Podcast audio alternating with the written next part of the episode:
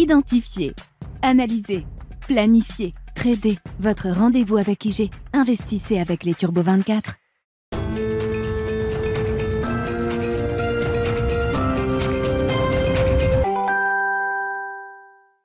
Bienvenue dans Smart Bourse, votre double dose quotidienne de marché en direct sur Bismart. Chaque jour à la mi-journée, 12h30, 13h. Et en fin d'après-midi, la grande édition pendant une heure à partir de 17h en direct, rediffusée à 20h sur Bismart TV.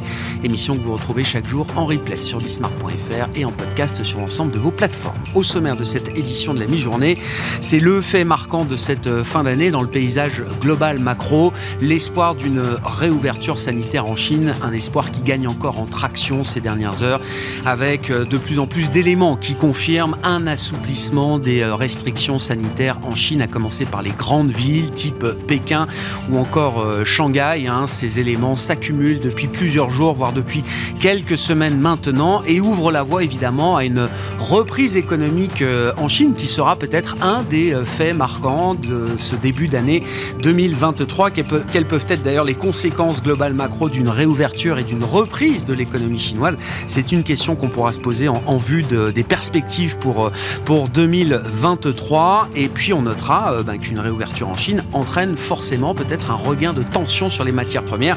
On voit le pétrole qui repart à la hausse euh, de plus de 2% en ce début de semaine avec un brut léger américain à plus de 81 dollars le baril désormais, alors que l'OPEP Plus a finalement décidé d'un statu quo lors de sa réunion qui se tenait ce week-end. La décision a été prise dimanche, décision d'un statu quo qui intervient après une décision de réduction des quotas de production de 2 millions de barils par jour lors de la réunion précédente. Cette réduction est donc maintenue. Il n'y a pas eu de réduction supplémentaire de la part de l'OPEP Plus à ce stade. Voilà donc pour les éléments macro du jour au démarrage d'une semaine qui s'annonce plutôt légère en matière d'indications euh, statistiques. On aura néanmoins la grande enquête d'activité dans les services aux États-Unis cet après-midi, l'ISM Service pour le mois de novembre, et puis quelques décisions de Banque centrale avant les grandes décisions attendu la semaine prochaine de la Fed et de la Banque centrale euh, européenne. Nous aurons cette semaine, demain, une décision de la Banque d'Australie et puis euh, mercredi, c'est la Banque du Canada également qui devrait à nouveau remonter ses taux, mais seulement de 50 points de base désormais. C'est le pas désormais qui est euh, choisi par la Banque du Canada depuis sa décision et sa réunion précédente. Voilà donc pour les infos du jour sur les marchés. Comme chaque lundi, le plan de trading à suivre dans quelques instants après 9 semaines de hausse consécutive pour le CAC 40 à Paris. Peut-on euh, avoir euh, comme hypothèse l'idée d'un retracement? Ce retracement, cette petite correction des indices euh, en Europe se fait attendre, même si on notera une teinte légèrement négative à mi-séance pour les indices européens avec une baisse limitée à 0,5% pour le CAC 40.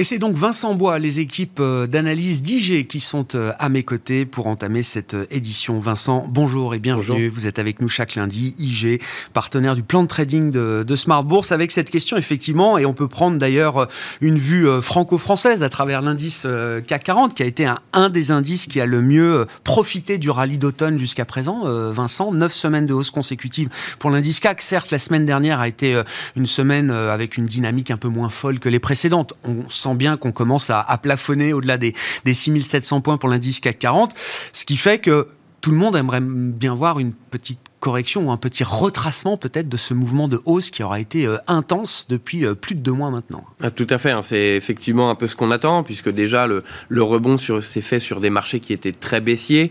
Euh, on a eu une accélération, peut-être certaines améliorations peut-être pas sur le plan économique, mais plutôt sur le plan euh, de l'inflation, puisque c'était le sujet euh, primordial ou le premier sujet qu'on regardait. Mais on en parlait déjà il y a quelques semaines, c'est entre l'inflation, où justement on commence à espérer un pic, mmh. euh, et puis se poser la question de la récession ou non. Donc là, on est un peu entre les deux. Un train peut en cacher un autre, m'a dit. Voilà. C'est le train de l'inflation passe, attention, le train de la récession arrive. Exactement. Donc on, profite encore justement de cette fin d'inflation, ou en tout cas de l'espérance du pic, et on n'est pas encore en train de se dire, ah, peut-être que les données économiques nous annoncent quelque chose de pire finalement, ou en tout cas une période qui n'est pas encore terminée, une période de, euh, de difficulté. Donc euh, le marché en profite encore. On s'attendait peut-être à une correction euh, peut-être un peu avant. Pour le moment, eh bien, on voit que le mouvement est moins intensif, mais tout de même qu'il y a encore du... Le, marché veut continuer d'espérer finalement. Mmh. Donc du côté de l'inflation, on l'a dit, c'est un peu de côté. Ce qu'il faut maintenant pour avoir cette respiration, on l'espère, et pas non plus une correction trop importante, c'est d'avoir justement ces données économiques qui pourraient montrer que, bien finalement, euh, euh, la politique monétaire qui pourrait devenir un peu plus accommodante, il y a une raison à Eh cela. oui. Et donc, c'est que les perspectives économiques pourraient être euh, pires qu'attendues. Donc, euh, on est toujours entre ces deux trains, justement. Ah ouais. Euh, mais ce qui pourrait amener, si on va trop loin, à une chute un peu plus brutale, puisque si on,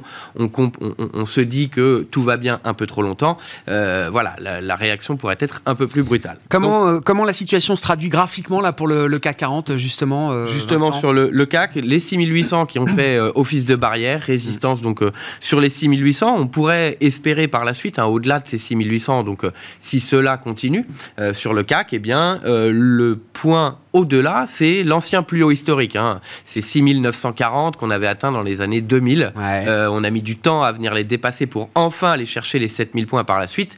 Euh, donc c'est le niveau suivant, au-delà des 6800. Ça- Ce qui veut dire tout de même que oui, euh, les des données gros économiques- niveaux. Hein. voilà. Et les données économiques seraient encore plus de côté, hein, euh, à, à moins qu'il n'y ait pas de ralentissement sur les données économiques, hein, Mm. ce qui pourrait nous amener à ce niveau. Là, techniquement, on a vu le CAC 40, 6800, retour en arrière, donc une hésitation. Il y a quelques, euh, quelques données économiques, on l'a vu en Europe, les PMI qui n'étaient pas très bons euh, euh, en Europe, et puis aux États-Unis cet après-midi, l'ISM, hein, qui pourrait amener peut-être justement à un peu plus d'inquiétude sur l'économie et pourrait nous amener à un par ricochet, c'est aux États-Unis, Mm. mais également en Europe, à revenir sous les 6700 et le point que l'on va chercher vers les 6600, 6620 points. Sous ce niveau, attention justement, cela pourrait être amené avec des données économiques encore moins bonnes à venir casser les 6600 et à aller chercher des moyennes mobiles 200, 100 périodes qui sont un peu plus basses. hein. donc il faudrait prise en compte justement des perspectives de récession Ah pourrait nous amener facilement vers les 6300. Il, il faut se préparer à un moment à un schéma où les, les mauvaises nouvelles économiques ne seraient plus vues comme des bonnes nouvelles pour euh, les marchés. Tout à fait. Euh, à un moment, il faudra passer par la case. Les mauvaises nouvelles économiques sont aussi des mauvaises nouvelles pour, euh, pour les marchés. Exactement. Même si on a quand même encaissé beaucoup de pessimisme tout au long de 2022. euh, Bien sûr, oui, tout à fait. Ouais. Mais parce que les marchés conservaient leur vision de l'inflation, la politique Ouais. monétaire. Donc maintenant que la politique monétaire devient plus accommodante, eh bien on se dit tout va bien, baisse de l'inflation et en plus on a peut-être des baisses de taux à venir.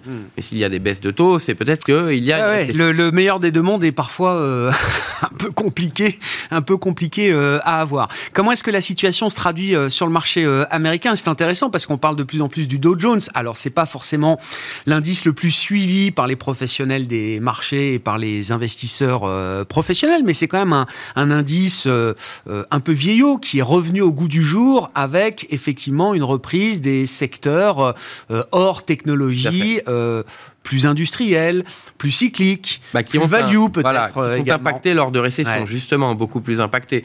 Euh, on suit plus le S&P, bien, Bien entendu, sûr. hein, l'indice C'est la référence mondiale. oui. Mais le S&P est euh, à un niveau technique extrêmement important. hein. Euh, C'est une, une résistance oblique qui euh, a bloqué la progression depuis euh, plus d'un an maintenant.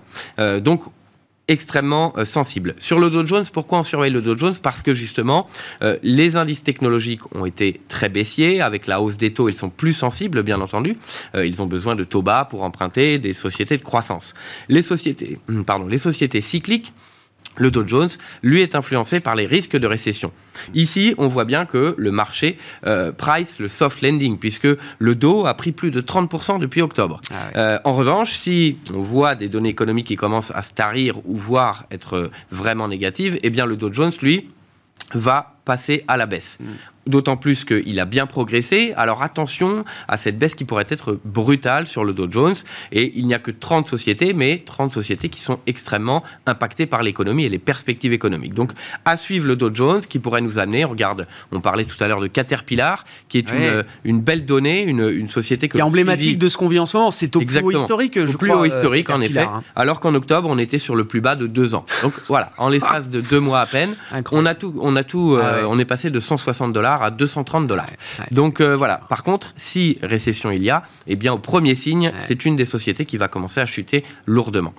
Bon, d'un excès à l'autre, le marché euh, cherche peut-être un nouvel équilibre qui soit en phase avec euh, ce qu'on peut attendre de la macroéconomie en, 2023. Alors il y a une histoire euh, nouvelle également cette fin d'année, Vincent, et pour ça il faut regarder ce qui se passe en Asie et en Chine notamment à travers l'indice Hang Seng de Hong Kong, Tout à fait. qui lui se, réveille également et qui a dû reprendre, j'imagine là aussi 30% et plus depuis fin octobre, je pense, pour l'indice de, Hong Kong.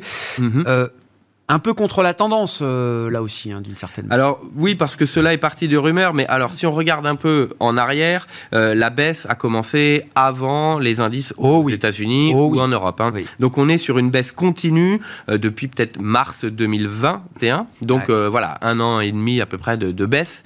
donc, on commence à se reprendre, ce qui est tout à fait logique, sur, au début, des rumeurs de réouverture du pays, hein, qui ont commencé comme ça, certaines rumeurs sur les réseaux sociaux, où on connaît la Chine et le parti, il il était difficilement pensable que euh, des rumeurs ou que la population allait euh, faire changer les choses. Et puis finalement, ces rumeurs étaient plus ou moins fondées. C'est ce qu'on euh, voit actuellement, la baisse des restrictions, la baisse des jours de quarantaine, plus des soutiens à l'économie et au, système financier ce qui est plutôt positif. Donc une hausse qui est légitime et qui, on, se, on pense qu'en Asie, ou en tout cas en Chine, le pire est derrière eux. Hmm. Donc euh, un retour haussier tout à fait euh, légitime, euh, à voir si cela va poursuivre ou pas, hein, parce que bien sûr la, la, croissance chinoise est aussi dépendante de la demande qui vient d'Europe, des États-Unis.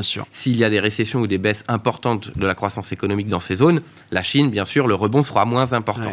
et on arrive également à un niveau technique, puisqu'on parle ici d'analyse technique, on arrive à un, technique, à un niveau technique important sur le Hang Seng, avec une moyenne mobile de 100 jours euh, que l'on n'a pas franchi depuis, euh, depuis juillet l'année dernière. Euh, une oblique également, cette résistance hmm. oblique que l'on retrouve sur les indices européens américains. Donc on est vraiment sur un niveau important vers les 19 300, 19 400.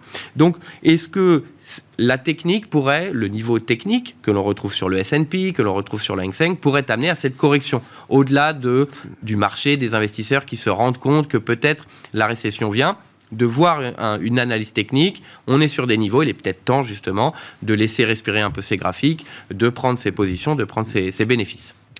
Ce serait effectivement le scénario idéal d'avoir une petite euh, pause, une petite consolidation, voire un retracement, une petite euh, correction après un tel mouvement qu'on a pu décrire est, assez global au final. Hein. on l'a vu avec le CAC, le Dow Jones et euh, l'indice Hang Seng de la bourse de, Hong Kong. Le rallye est assez global désormais et la participation à la hausse est euh, nettement plus large que ce qu'on a pu observer jusqu'à présent. Merci beaucoup euh, Vincent. Vincent Bois, analyste chez IG, avec nous chaque lundi pour le plan de trading à 12h30 dans Smart Bourse sur Bismart.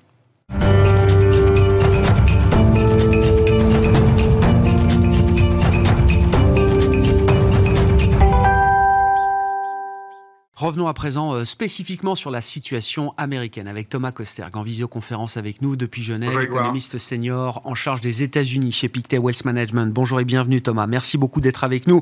On va parler des perspectives que vous avez euh, élaborées en prévision de 2023 pour euh, la macroéconomie américaine, mais partons du dernier rapport sur l'emploi qui a été publié vendredi pour le mois de novembre. Il y a toujours différents niveaux de, de lecture. Thomas, globalement, on a tous en tête que le chiffre était encore fort en matière de création d'emplois, à plus de 250 000 à nouveau au mois de novembre et un taux de chômage qui ne bouge toujours pas à 3,7%. Euh, quelle est la lecture euh, peut-être un peu plus fine qu'il faut faire de ce rapport quelques jours après, euh, Thomas?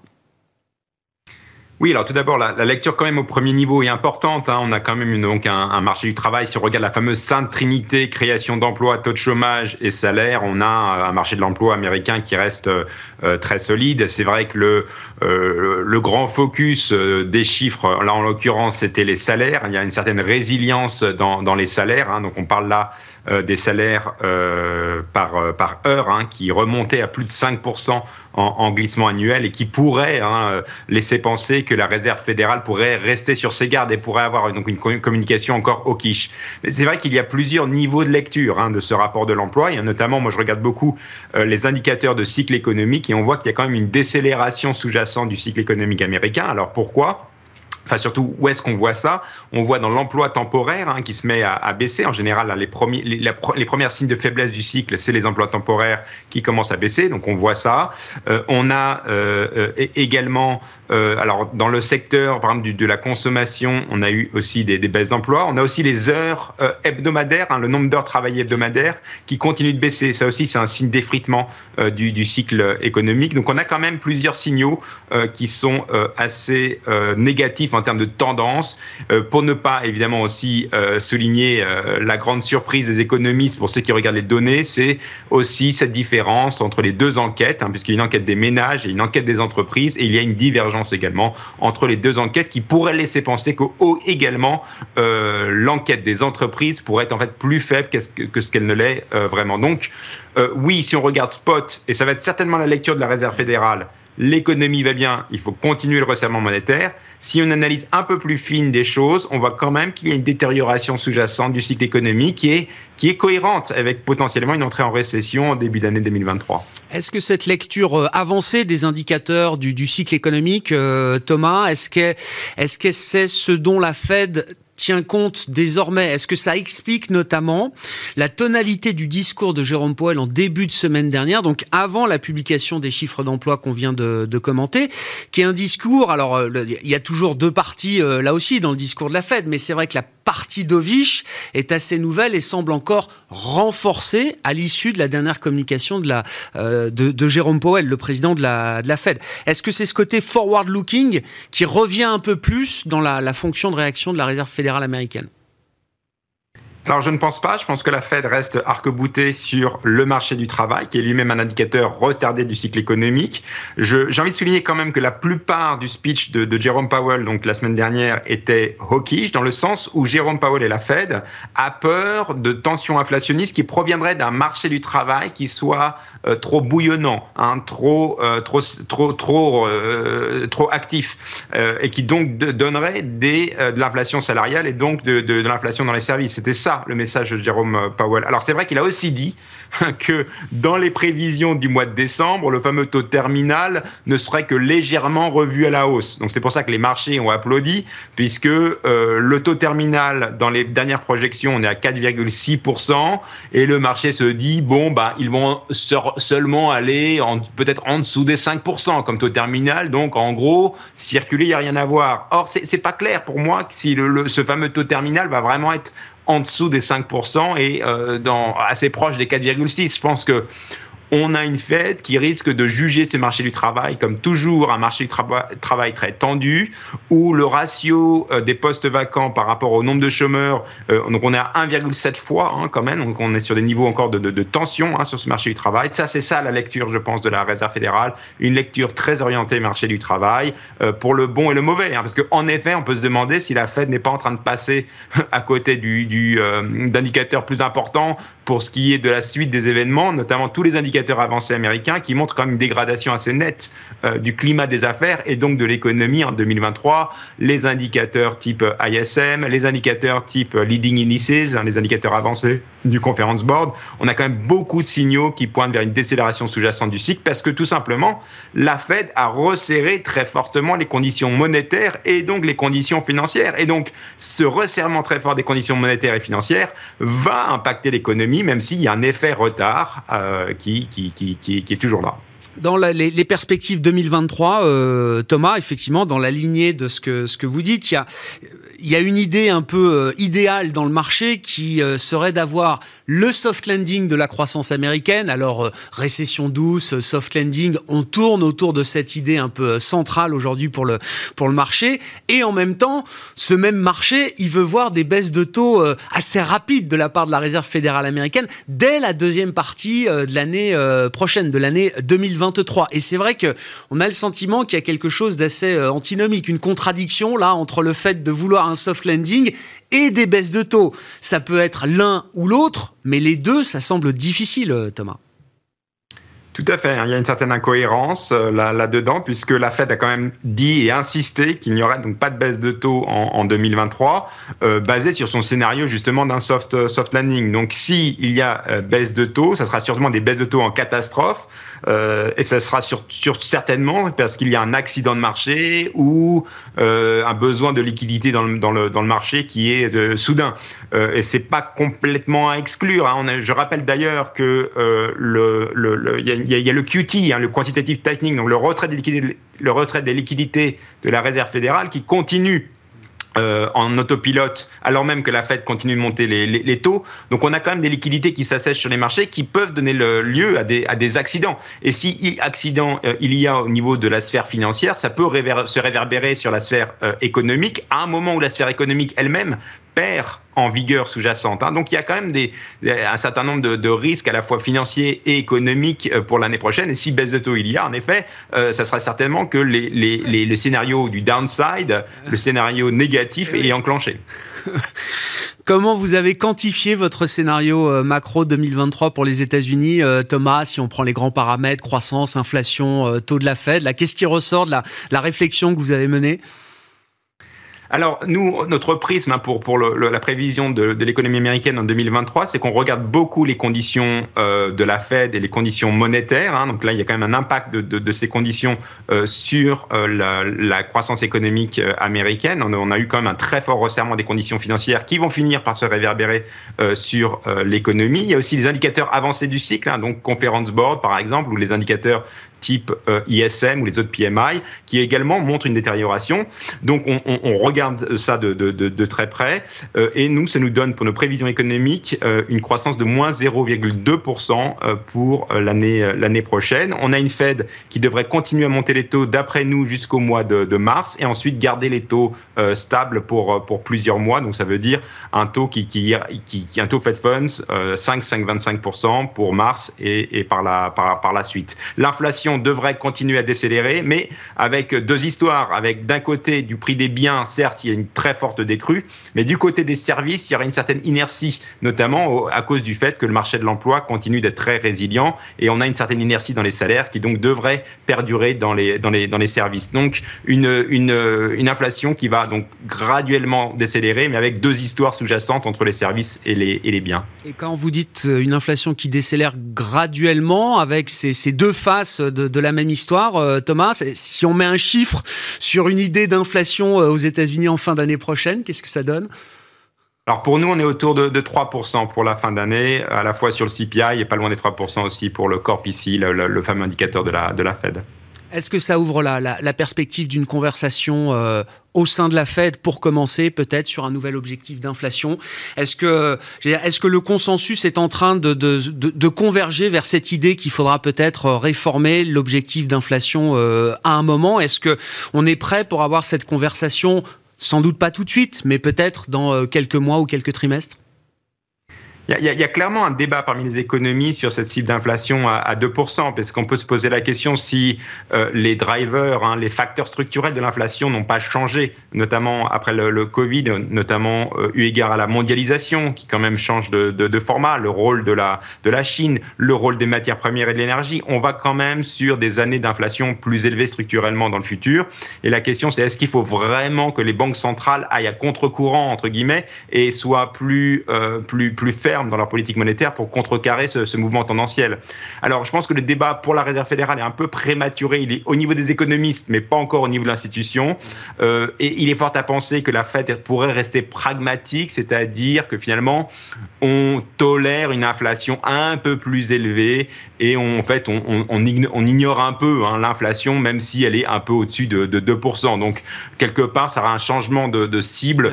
Euh, pour la première phase, ça sera plutôt du, pragmatisme euh, avant d'envisager par la suite, mais par la suite, ça, je pense que ça prendra quand même plusieurs années, un, relèvement potentiellement formel du, cible, du ciblage d'inflation. Donc, je pense que la Fed va officiellement garder sa stratégie, même si au niveau pragmatique et au niveau euh, concret, elle pourrait laisser un peu l'inflation être euh, s'installer au-dessus de, 2% dans le futur. En tout cas, c'est notre scénario.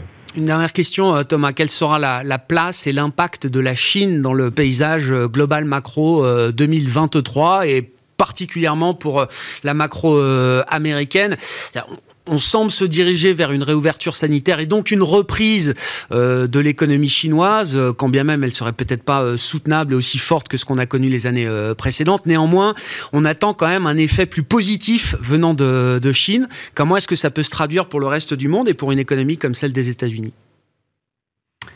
Tout à fait. Alors, euh, euh, il y, a trois points sur, l'économie euh, chinoise. Le, premier, c'est que il y a en fait une réouverture un peu chaotique liée au, Covid, puisque après avoir été très ferme sur la politique zéro Covid, on a une impression on a une impression qu'il y a une réouverture un peu forcée, euh, mais qui va du coup quand même être liée à une montée en, flèche du nombre de contaminations euh, du, Covid. Donc il faudra quand même gérer euh, ça.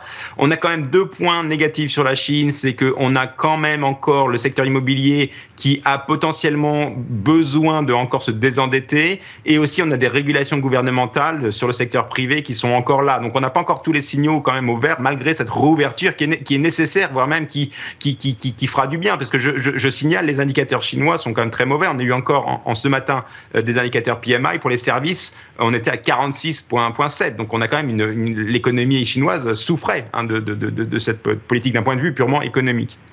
Euh, Deuxième point, c'est que oui, euh, il y aura peut-être plus de demandes, y compris des matières premières en, Chine, avec ce, ce, réouverture et ce rebond économique et de rebond de l'activité en, Chine. Néanmoins, de, l'autre côté, on a comme l'Europe et les États-Unis qui décélèrent, donc il y aura quand même euh, des, des, des, au niveau du matière première, il y a quand même donc des forces positives potentiellement de Chine, mais des forces négatives en Europe euh, et, et, et, aux États-Unis. Même si troisième point, c'est qu'on voit qu'on est quand même plutôt structurellement positif sur le pétrole et plutôt pour une deuxième peut-être en 2023 euh, à partir de la moitié mi-2023, euh, une fois que voilà l'Europe et les États-Unis se stabilisent en mm. termes de, rythme économique et, si on est en effet, on va sur une récession euh, douce à modérée aux États-Unis et, en Europe. Et alors là, on pourra potentiellement voir une, vraie jambe haussière sur les, sur les matières premières si la demande chinoise est au rendez-vous et si cette réouverture se, poursuit comme, comme on le prévoit. Merci beaucoup Thomas. Merci pour cette, euh, cet éclairage macro en vue de 2023 et notamment autour du, du thème de l'économie américaine. Votre spécialité, votre domaine d'expertise chez Pictet Wealth Management. Thomas Coster qui est en visioconférence avec nous, économiste senior chez Pictet Wealth Management, invité de Smart Bourse pour l'édition de la mi-journée. Voilà pour euh, cette émission. On se retrouve donc ce soir à 17h en direct sur Bismart.